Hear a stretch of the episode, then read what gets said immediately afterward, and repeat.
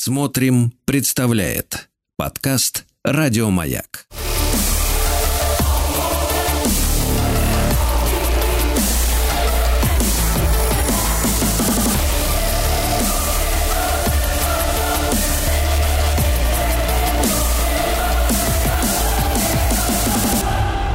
Обратная сторона музыки.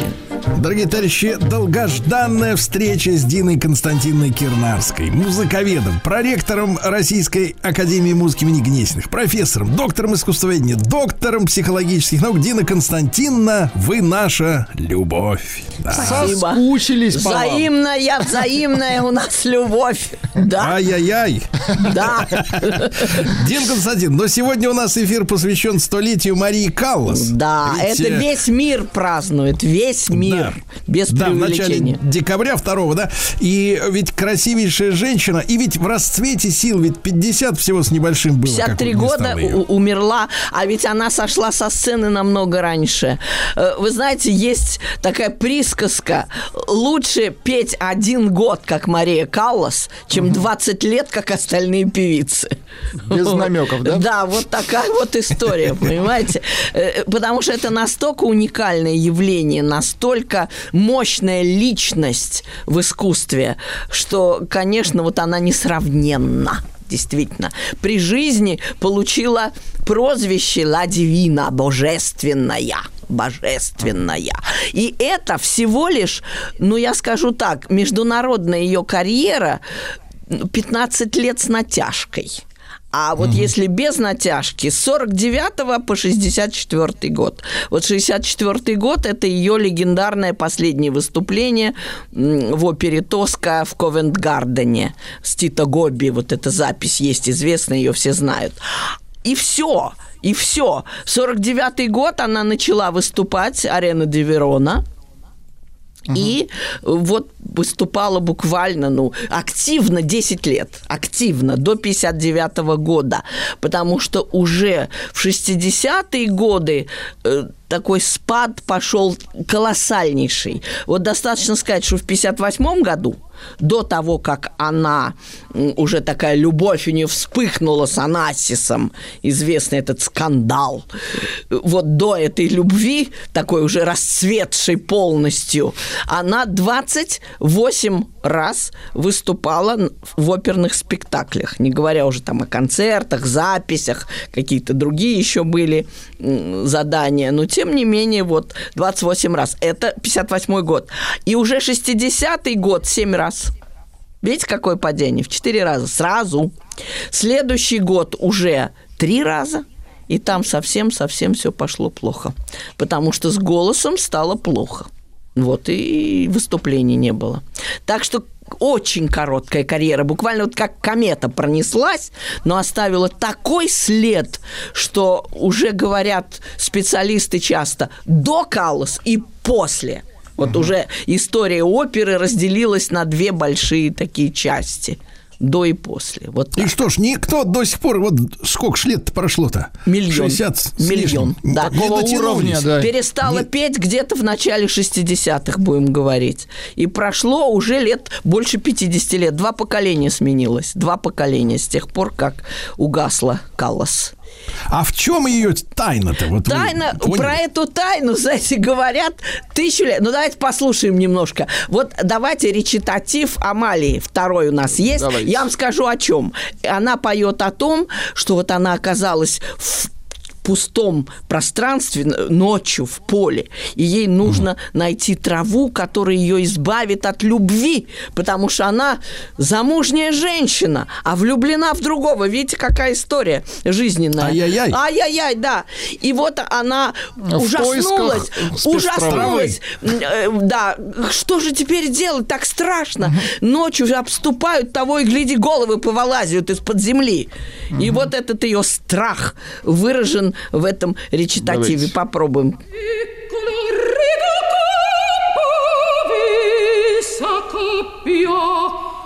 al delitto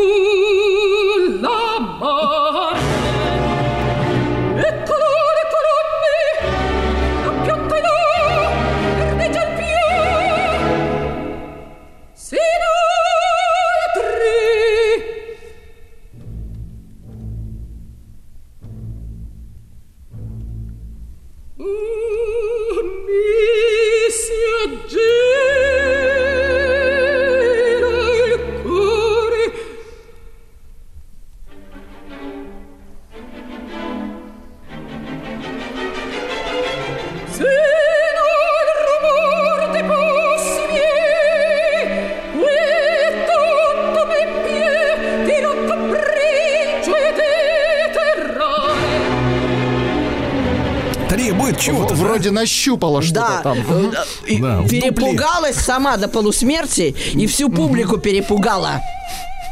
И, и вот в этом-то весь и фокус, что она сама перепугалась. Другие певицы играют роль женщины, которая испугалась. А Она испугалась на самом деле. Как так? А Во время пения? Да, то есть она, вы знаете, интересно, я вспомнила Николая Черкасова, который говорил, э, вот он играл со спущенным чулком царевича Алексея, э, вот э, в фильме Петр Первый, и говорил, что если бы я на самом деле, говорит, чувствовал то, что чувствовал тогда Алексей, я бы помер прям на этой же лестнице, потому что эта сила эмоций, она просто человека убивает, она его взрывает. А у Калас она все-таки продержалась э, 15 лет на этой силе, на этом напоре. Она поверила в то, что опера, вот этот рассказ про страсти, про невероятную любовь, это правда. Какая наивность. Мы-то все понимаем, что это, ну, ну, такой идеальный мир, что он немножко такой возвышенный, несколько более, чем, э, может быть, есть на самом деле. Ну, конечно, любовь. Я вот слушала, как передо мной рассказывала дама очень вдохновенно. Ах, любовь, ах, Тютчев. Пережив опыт Каллас, когда ее вот изгваздали просто вот, как говорят в народе, фейсом up table прям-таки с ее любовью. И Анасис ее бросил и женился на Тот, Джеки. который Кеннедихи да. передал. Да, конечно, Да, да, да, да. конечно, перекинулся. Потому что тщеславие, потому что хотелось быть первым, хотелось быть самым крутым, самым таким известным парнем в мире, чтобы все говорили, о, это тот Анасис, Самец. который женился на Джеки, о, дает, во какой, да. А то, что он ее растоптал практически, ему это было совершенно все равно. Потом он к ней вернулся, раскаявшись в 71 году.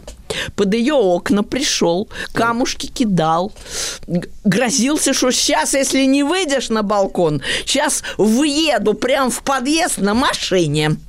Так вот он Да ей угрожал. Да, какие. но потому что она его не хотела простить, потому что он убил ее. Он ее убил. Ее убила вот эта ее любовь невероятная. Вот э, просто сердце взорвалось.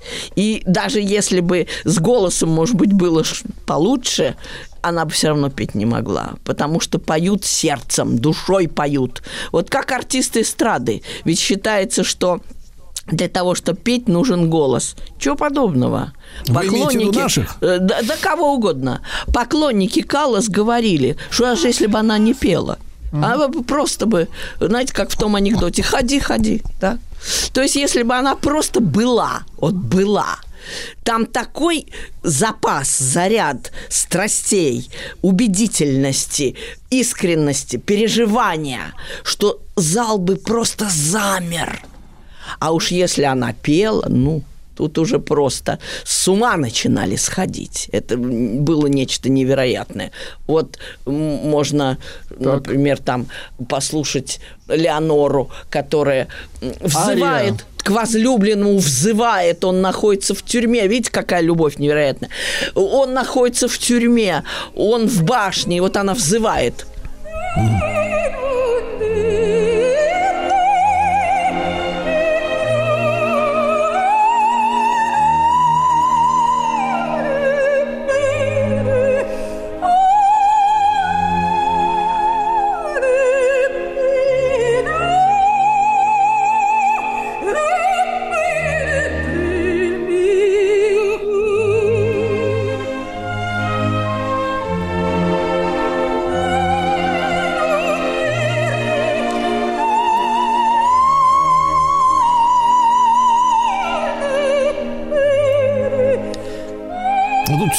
все охранники попадают.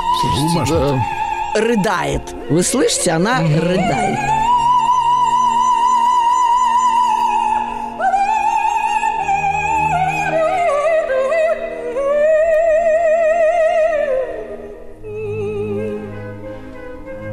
Мощно.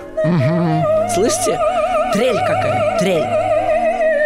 Как будто не человек поет.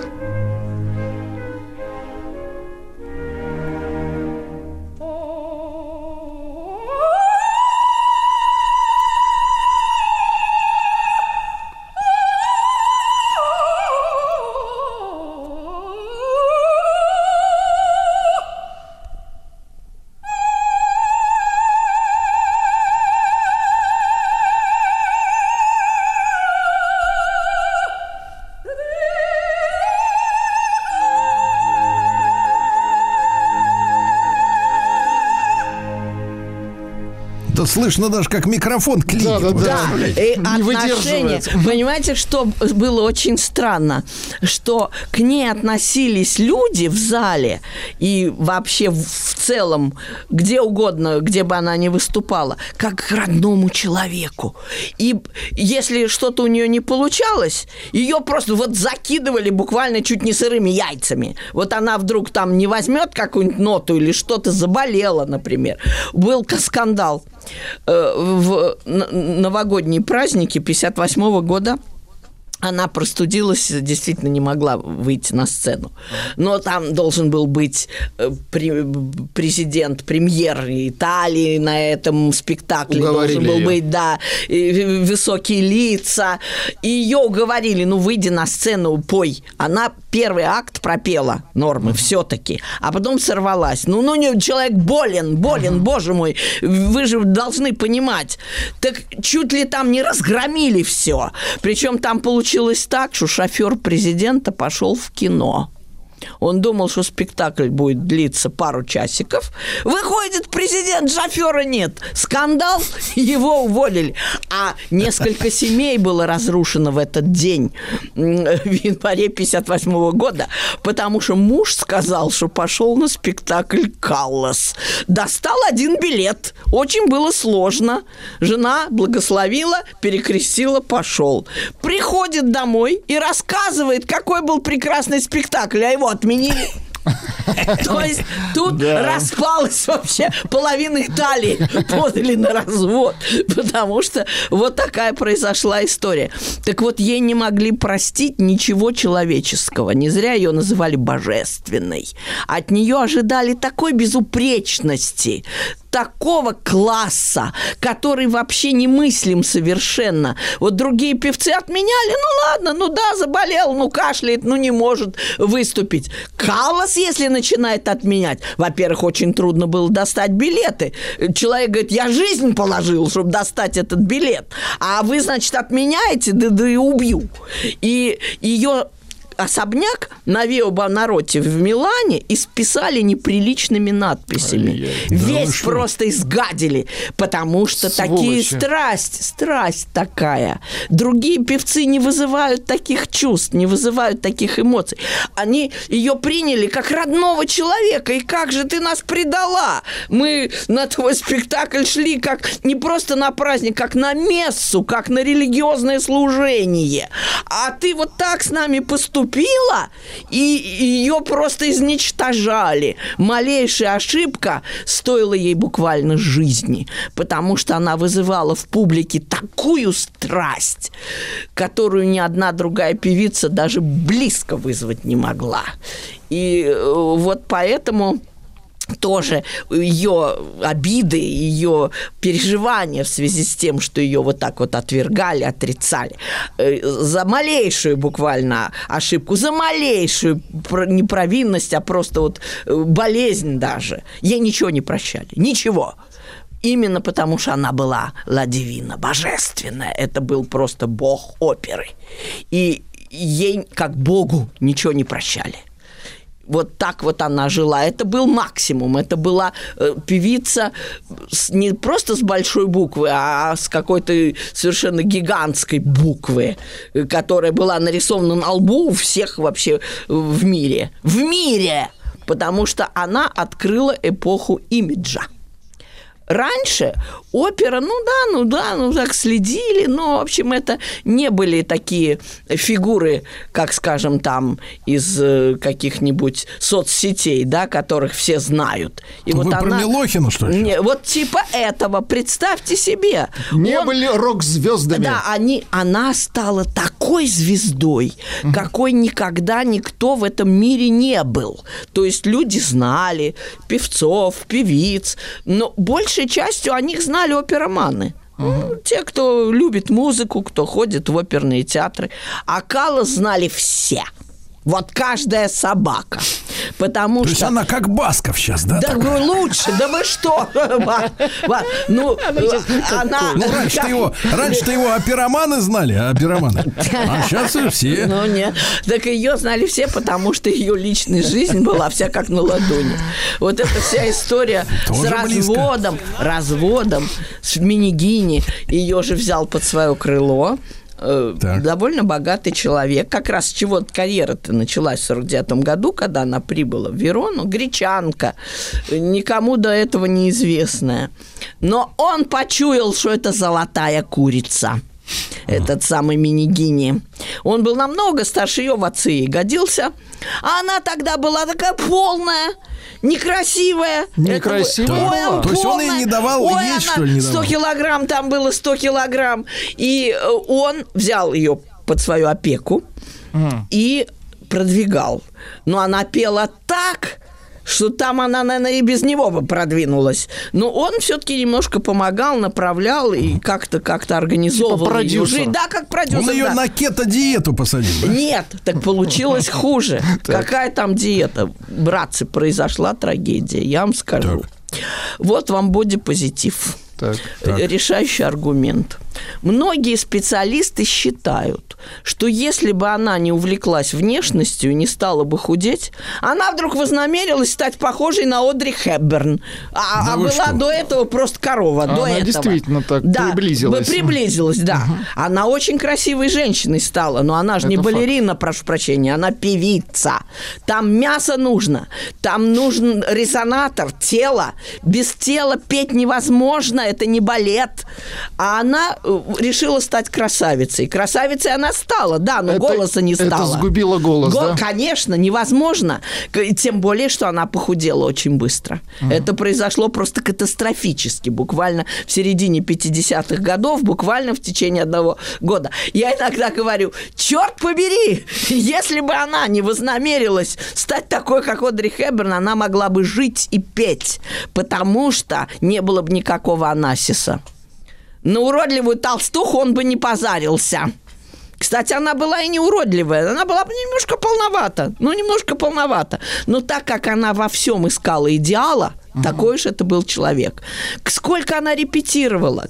Она на репетициях пела в полный голос, что вообще не гигиенично запрещено. Она не могла иначе. Она выкладывалась на все сто процентов всегда. И поэтому она решила, а стану-ка я красавицей. Ну Значит, ну, вот... мы скажем так, Дин Константина, да? красота вредна. Да.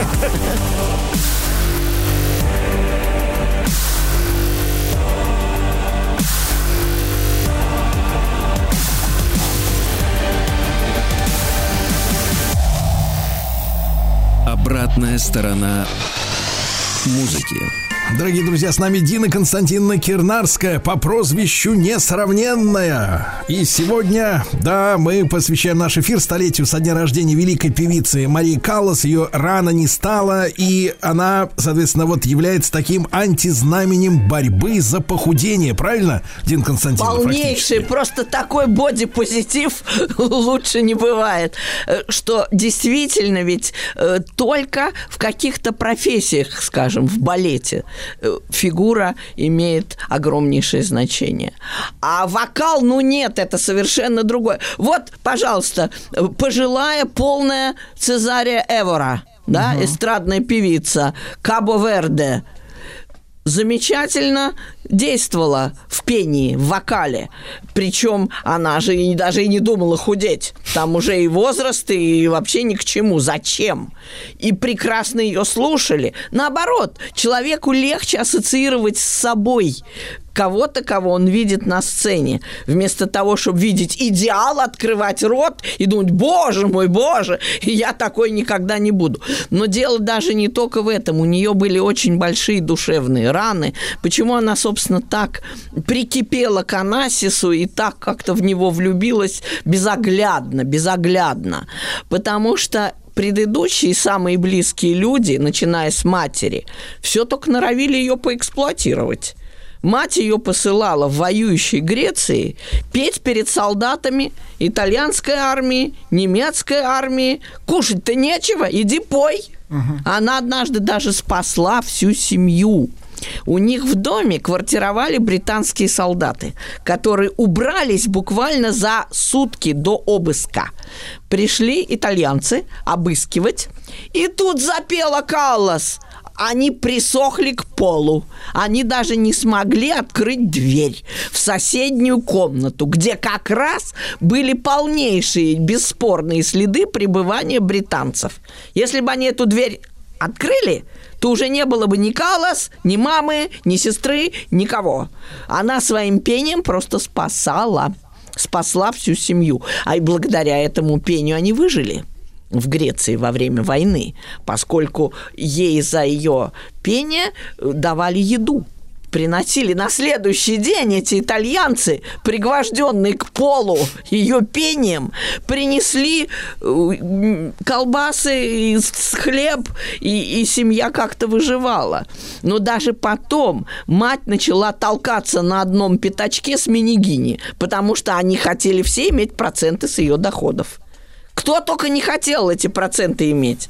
И некто Баргози э, в Америке тоже подписал таки у нее контракт, что она должна 10% доходов ему отдавать. А почему? Потому что он ее приютил, когда она приехала в Америку к отцу после войны, желая начать карьеру. Это и все ей отказывали. Абсолютно. Да, да, да, да. И все ей отказывали, но она настолько понимала, что она великий человек, действительно, ей есть что сказать миру, что никакие отказы обескуражить ее не могли. Вот это, кстати, очень важно для тоже урок такой, не только для худеющих, но для искателей карьеры. Будьте уверены в себе. Если вы чувствуете, что вы можете, делайте. И вот она э, пошла, например, в Сан-Франциско э, к антрепренеру оперному. Он тоже сказал, ну, знаете, да, неплохо. Ну вот, э, идите, сделайте сначала карьеру в Италии, а потом мы посмотрим. А она ему ответила, девчонка, там, 20 с небольшим лет, она ему ответила, вы знаете что, если я сделаю карьеру в Италии, вы мне ни на черта не будете нужны. Молодец. Вот так вот отрезала, отрезала. Она была очень храбрая и очень имела такой твердый характер. И, кстати, вот мы с вами слушали только жалобные, слезные моменты, но она же была виртуозом вокала. И, кстати, ее любимый композитор, она так и говорила, Россини Беллини Доницетти то есть бельканто, классическое бельканто. Вот турок в Италии, у нас там есть, есть ария, да, и там она как раз поет, что не влюбляйтесь, ради бога. Иметь одну единственную любовь – это моветон.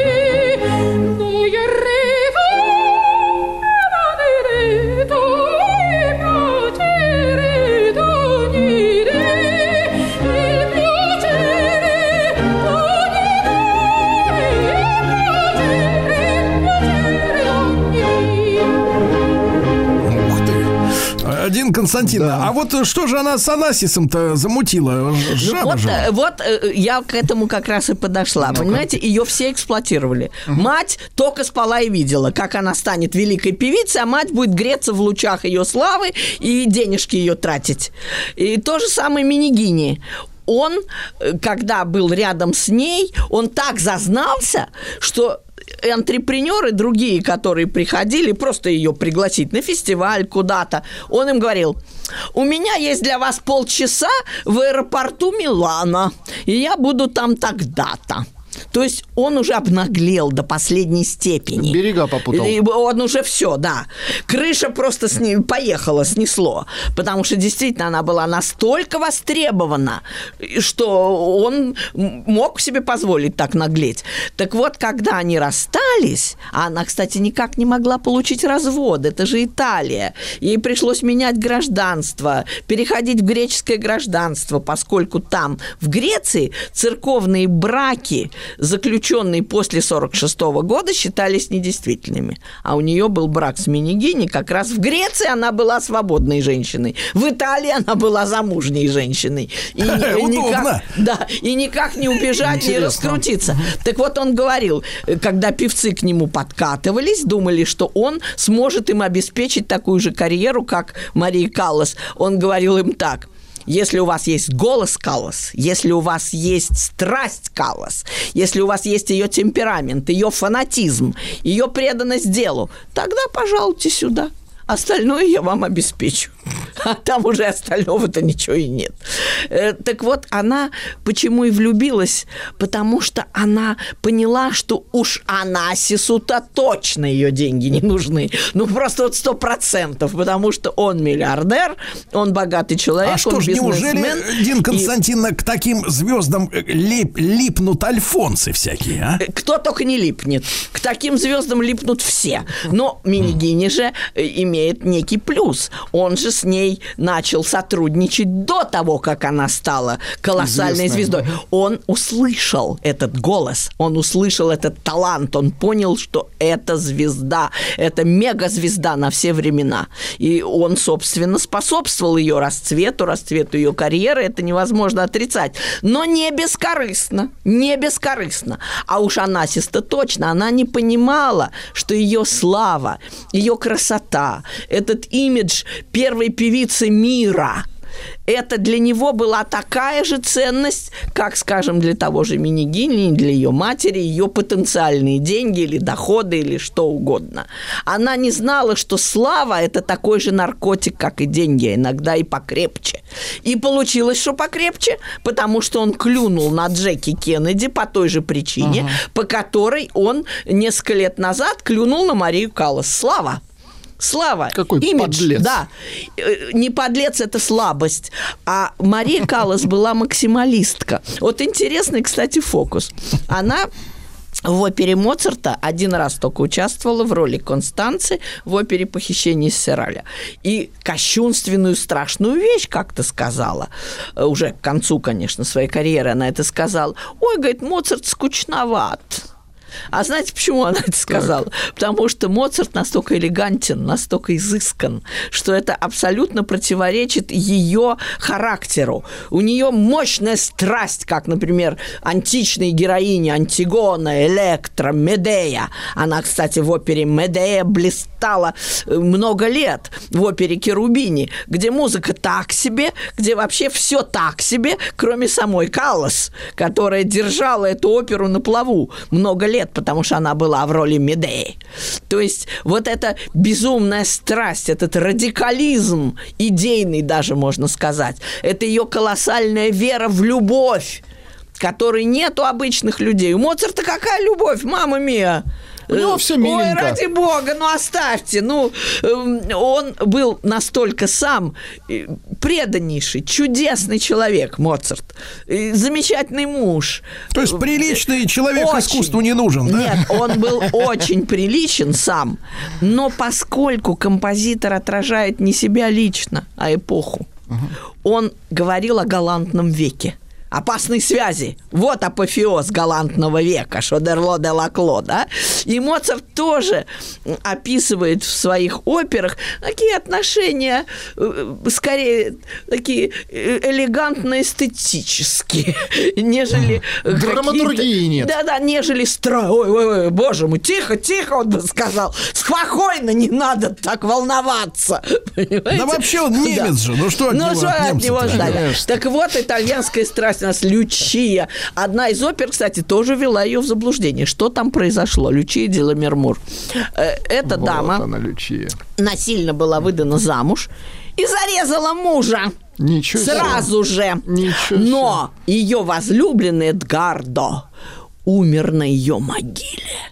Представьте, каково Каллас, когда она знает, что есть мужчины, которые умирают на могиле возлюбленной. Он закололся на ее могиле. Ну как после этого Анасису-то не поверить? То есть она... Как чу... обычно в документах закололся любовь... три раза. Вот любовь так велика, что закололся на ее могиле. А Радамес замуровался вместе с Аидой в склепе. Оба умерли. Так. То есть, то есть вот такие вот истории любовные, это же невероятно. Невероятно. И она поверила, что это не миф, это реальность, что есть на свете такая любовь. И вот эта вера, она звучит в ее голосе. Вот она поет Лючию и пугается, как какая-то окровавленная тень, прям как Борисе Годунове, встает над озером. И вот она рассказывает про это. Давайте, может, включим, чтобы насладиться любви, до конца да, ею, да, потому уже, что да. иначе мы просто не, не прочувствуем Не прочувствуем. Давайте, Лючию поехали. Хорошо, ладно, давайте, Лючию.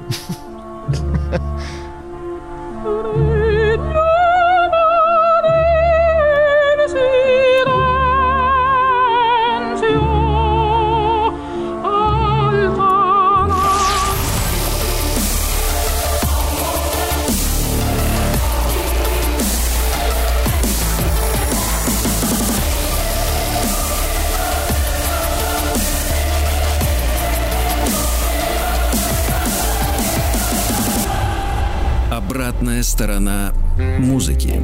Дорогие друзья, Дин Константиновна Кирнарская с нами сегодня, несравненная. Мария Каллас 100 лет 2 декабря исполнилась, вот э, об этом мы сегодня говорим. Э, Дин Константиновна, ну, а хоть с одним мужчиной-то была она вот счастлива? Счастлива. С Анасисом ты и была. Много Но лет. долго. Нет, довольно долго, mm. нет. Несколько лет, несколько mm. лет. Они познакомились в 57 году, э, когда она уже стала красоткой, mm-hmm. и она уже была мегазвездой. То есть было все для того, чтобы он обратил на нее внимание. И он ее преследовал, ухаживал так красиво. И вот пригласил ее с мужем на свою яхту Кристина под именем своей дочери. У него такая была замечательная яхта, прямо супер дворец плавучий. И, соответственно, он ее просто засыпал признаниями, подарками. И она ему поверила. И откликнулась на его любовь не понимая, что к сожалению, если бы она была просто, знаете, как в фильме, просто Мария, если бы она была, то он бы мало бы, вряд ли бы ею заинтересовался, даже при всей ее красоте. Ему вот нужна была звезда. И она, конечно, э, несколько лет провела в, в таком блаженном неведении, Сказки. в блаженном неведении, mm-hmm. да, потому что она думала, что дело в любви именно к ней. А, а вот она, кстати, любила его за него самого. Угу. Ей не нужны были никакие ни деньги его. Она ему была предана невозможно. И, кстати, она не смогла его пережить. После его смерти она буквально ушла очень-очень скоро. То есть он, он э, получил урок жизненный. Как Джеки махнула хвостом, он опять вернулся к своей Марии и понял, что вот она настоящая любовь, которую а Джеки-то что махнула? Ну, не нужен он ей, господи, старый какой-то угу. вообще несимпатичный. Ну, подумаешь, там деньги. Ей любой бы предоставил свой кошелек, не только он. А зачем же она? Зачем она вышла? Не стала? Ну, она, понимаете, Джеки – это отдельная история. А, а ей хотелось увести его у Марии. Мария это вот тоже была что. мегазвезда. Да вы что? Конечно. То есть она, она сподличила, да? Да, конечно. А она ведь была с ней не знакома, что и Мария какая-то там. Но дело в том, что Джеки хотела показать, что она самая прекрасная женщина в мире.